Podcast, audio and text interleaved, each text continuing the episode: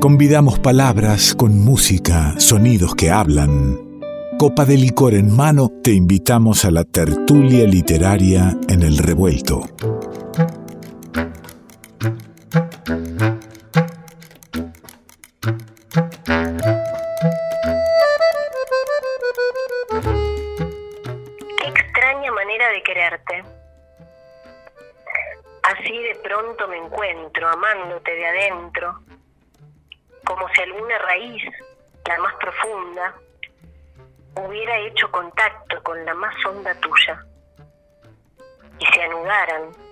Hundiéndose más y más en la tierra, buscando el agua profundísima de un amor singular que no pregunta, que sabe todo, hasta lo que tú y yo ignoramos. ¿Cómo anda, Sordi? ¿Qué dice? ¿Cómo le va, Simonazzi? ¿Y Acá estamos. cómo, cómo quiere que ande? Usted no me puede citar en la madrugada de la radio y me dice, estése ahí, eh, este, bien peinado y con vaso de vino en la mano y me ataca así con este poema. sí, un poema de Renata Durán, una escritora y poeta colombiana, allá por los años 50 nacido. Este, muy interesante como escribe, y bueno, eh, a propósito del tema. Mire, hoy me serví una copa de vino, Sí. antes de, Muy de bien. hablar con usted, por supuesto, Sí. como es habitual. Y como tenemos un personaje un tanto especial de la historia para este tema que hoy les traigo, me cercioré de que no hayan puesto cicuta en mi brebaje. Epa. No sé si entiende lo que le digo. Sí, entiendo. En- en- nos estamos yendo lejos en el tiempo. Hoy nos acompaña Sócrates. ¿Cómo le va, amigo? Acá está sentado al lado mío. Qué bueno. ¿Qué nos trae el tipo? Iniciamos un tema que nos hace falta, ¿sabes? Que es la cuestión del amor. Ah, miércoles. Chiquita se la trae siempre usted. Y va, ¿qué va a hacer? No me voy a quejar de lo que me constituye. Siempre la complicación me anda rondando, ¿vio? Sócrates quien sostenía que su único saber residía en que no sabía nada, sin duda, y por esto mismo, le voy a decir, sabía algo del amor. Si hay algo que podemos decir del amor, tiene que ver, y lea esto que le voy a decir a la letra, tiene que ver con que el amor es lo que hace falta. ¿Qué es esta condición del amor que se establece en un no saber, en aquello no sabido? En el banquete de Platón, ¿se acuerda del banquete de Platón? Sí. Ujú. Sí, Bueno, aunque no me invitaron. ¿Cómo? Aunque no me invitaron, digo, sí lo recuerdo. Bueno. De, de mis clases de filosofía. Ya se va a inventar la máquina del tiempo, nos falta muy poco, así que ya vamos a poder transcurrir. Hay, hay una teoría ahora circulando que dice que el tiempo va para atrás, lo cual me, me pone un poco paranoica, no decir, pero bueno. Ese famoso libro que es El banquete, que reúne una serie de discursos eh, en esa suerte de tertulias filosóficas, donde Sócrates también está entre otros filósofos y dialoga, dialogan sobre, eh, en uno de los discursos, la naturaleza y el origen del amor. Trayendo el saber, Sócrates trae el saber de una mujer al que él estima como una mujer muy sabia, filósofa de la época, con la que eh, él conversaba que se llama Diotima. Nos cuenta algo que creo que no es menor para ubicar el origen del amor, que es de dónde nace Eros. Ese pequeño dios griego que armaba Ujú. estos ¿vio? Por donde se lo veía pasar con sus flechas. Nos cuenta entonces que Eros es hijo del dios Poros, que representa la oportunidad, la creación, y Penia, que representa a la pobreza. Por lo cual, y voy a citar un párrafo de este discurso, un breve párrafo textual del banquete, Venus va a recibir las siguientes características. En primer lugar, es siempre pobre. Y lejos de ser delicado y bello, como cree la mayoría, es más bien duro y seco, descalzo, y no posee hogar. Duerme siempre en el suelo y descubierto, se acuesta a la intemperie con las puertas y al borde, eh, perdón, a la, intemperie, a la intemperie de las puertas y al borde de los caminos. Y es compañero inseparable de la indigencia, por haber recibido la naturaleza de su madre. Pero por otra parte, de acuerdo con la naturaleza de su padre, procura siempre lo bello y lo bueno. Es valiente, audaz, activo, hábil, cazador. Bueno, en fin, eh, un amante del conocimiento a lo largo de toda su vida, dice Sócrates en interlocución con Diotima en este discurso. ¿Qué le puedo decir? Más de lo que dice eh, en ese en ese párrafo, ¿no? Este, me parece que ahí está situado este Eros, el dios del amor, amante de lo bello, en este trazo singular, en esta característica de la carencia, de la falta, algo que lo constituye, ¿no? Esa falta que lo constituye. Si bien no voy a detenerme a desarrollar esto, no podemos eludir el campo del psicoanálisis en sus relaciones con el amor. Eh, el psicoanálisis en su práctica es una experiencia del amor. Ya lo situaba Freud con el concepto de transferencia. Lo debe haber escuchado en algún momento. Sí, claro. claro, es un pilar de la práctica analítica. Él denominaba la transferencia con el concepto de amor de transferencia. Lacan, por su parte, va a decir algo novedoso sobre el amor. Y esto sí lo quiero traer hoy porque me parece indispensable. Una formulación que hace Lacan del amor, que es una formulación que sostiene efectivamente el equívoco fundante que constituye al amor.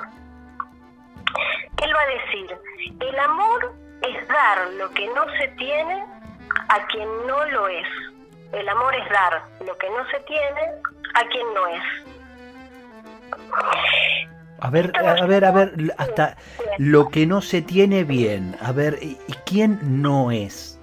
Bueno, ahí está. Ahora le iba a explicar esto, ¿no? Me iba a empezar a, adentrar en qué, está diciendo este hombre con esta frase. Claro, porque los señaladores dice es dar lo que no se tiene a quien no lo necesita. Eh, los señaladores que nos daban en los colectivos cuando, cuando podíamos viajar en colectivo. Pero a quien no es... Una, inversión de, de la fórmula, está diciendo otra cosa. Es decir, nos lleva directamente, le puedo decir, al banquete nuevamente, eh, a otra parte del banquete. en tanto allí se habla de la relación entre el amante y el amado, como dos posiciones respecto del amor, ¿no? Dos posiciones diferenciadas respecto del amor. El amante, como ese sujeto de deseo, ese sujeto deseante que desea, a ver, pensemos, si deseas porque algo le falta, ¿no?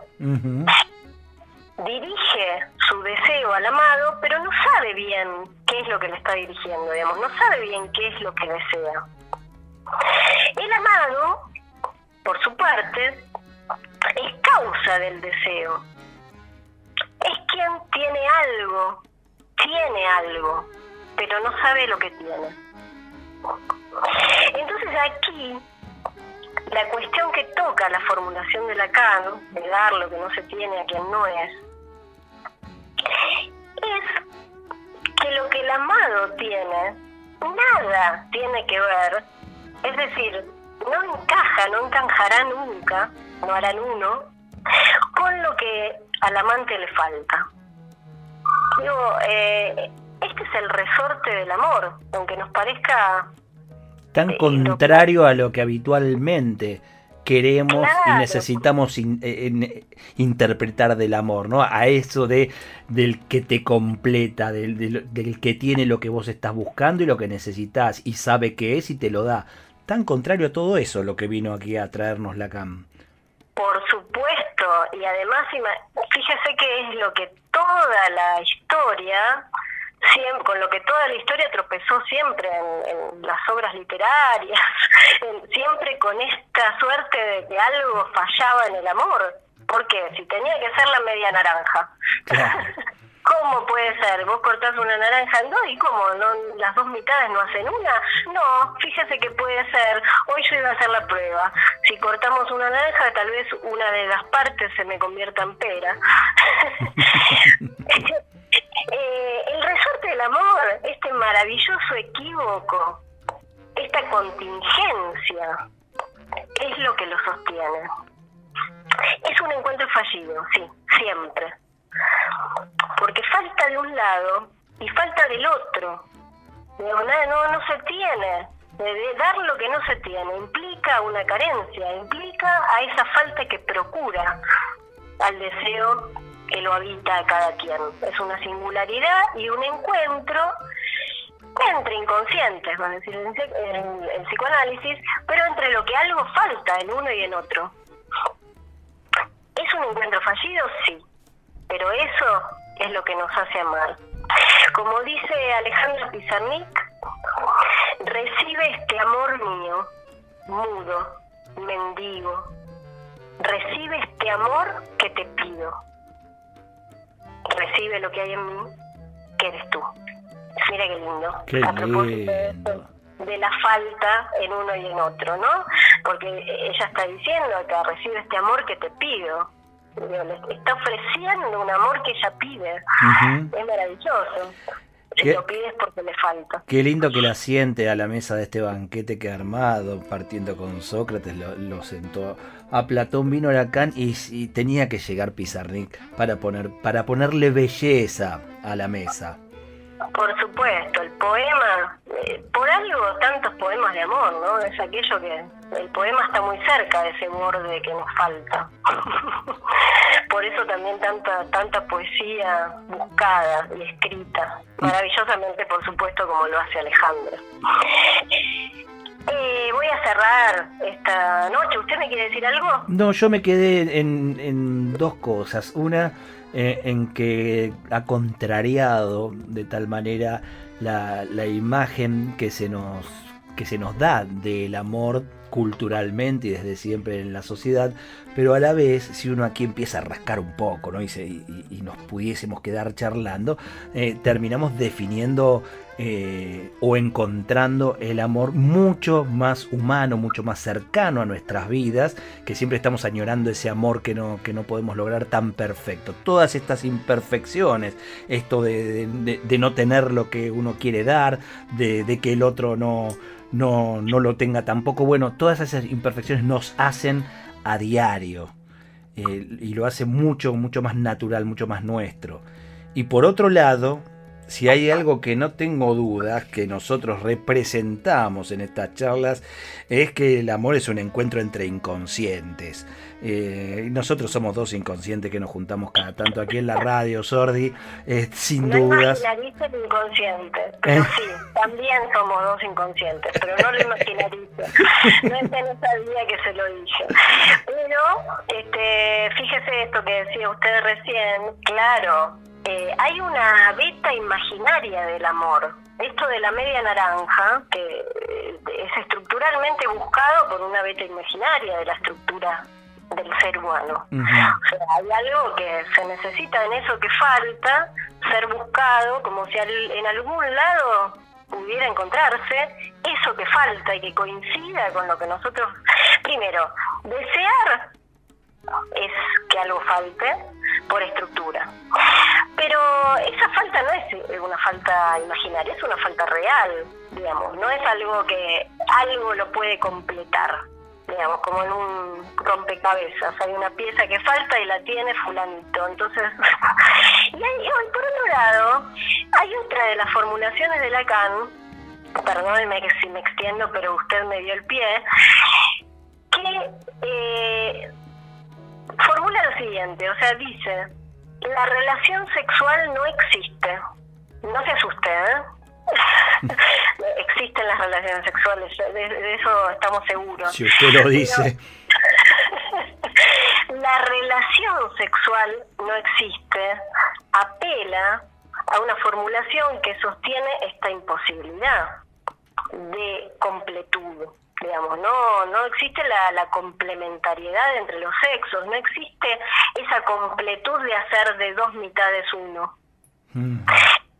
Entonces, eh, a mí me parece que es interesante esta visión porque estamos viviendo épocas de donde el capitalismo fue avanzando, por ejemplo, para hablar un poco también de lo político, ¿no?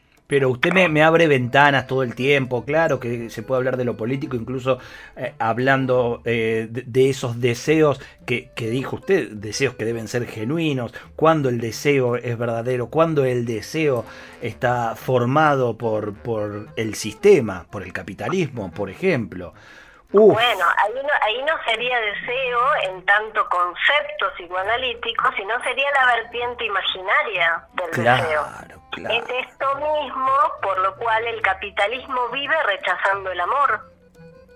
Porque el amor está articulado con el deseo.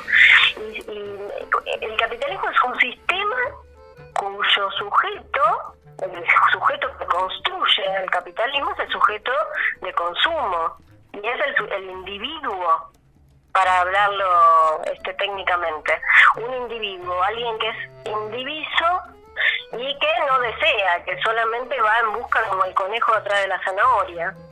Entonces, el individuo déspota, ese lado más oscuro del yo, al que está apuntando siempre el sistema capitalista, no tiene nada que ver con el sujeto del deseo. Eh, al, sujeto, al sujeto del deseo le falta, está castrado. Bueno, lo colectivo, en términos psicoanalíticos, es la castración. Mire, ahí está, empezó la tipa diciendo que las relaciones sexuales no existen y termina en la castración, nada menos.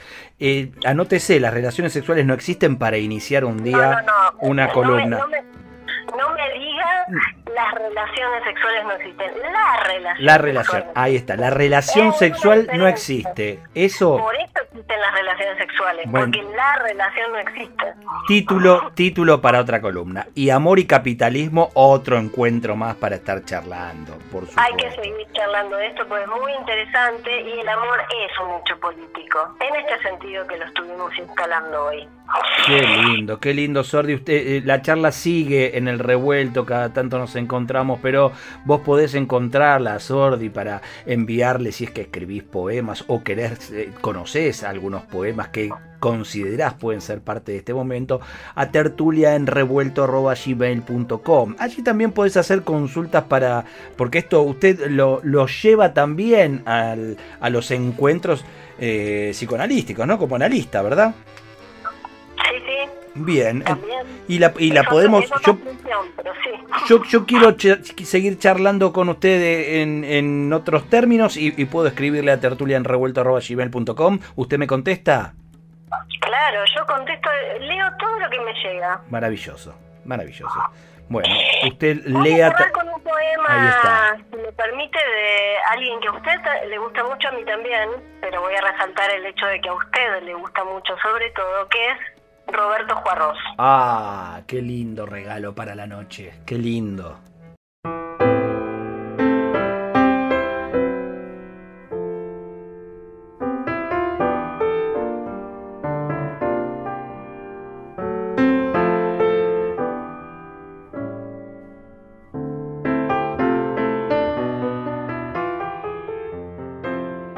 Un amor más allá del amor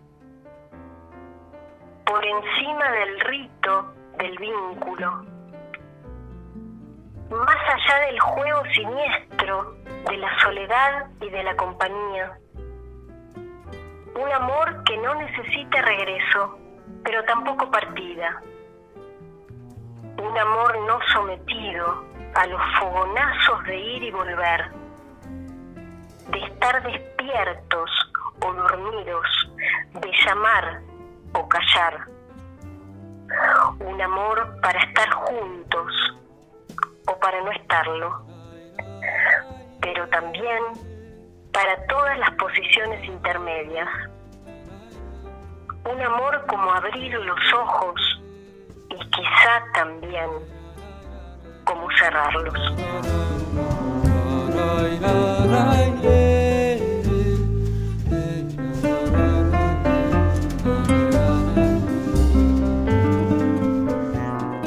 Mando un gran saludo. Abrazo enorme. Estaremos brindando la semana próxima en su cumpleaños a la distancia. Que lo pase muy lindo. Abriremos otro vinito y nos conectaremos. Cómo no, será un placer. Surcamos senderos del amor con Natalia Sordi en estas tertulias revueltas. Que la noche esté del lado de los buenos, que le apuestan al amor incalculable. Que la noche esté del lado de los buenos. Topo Encinar es parte del revuelto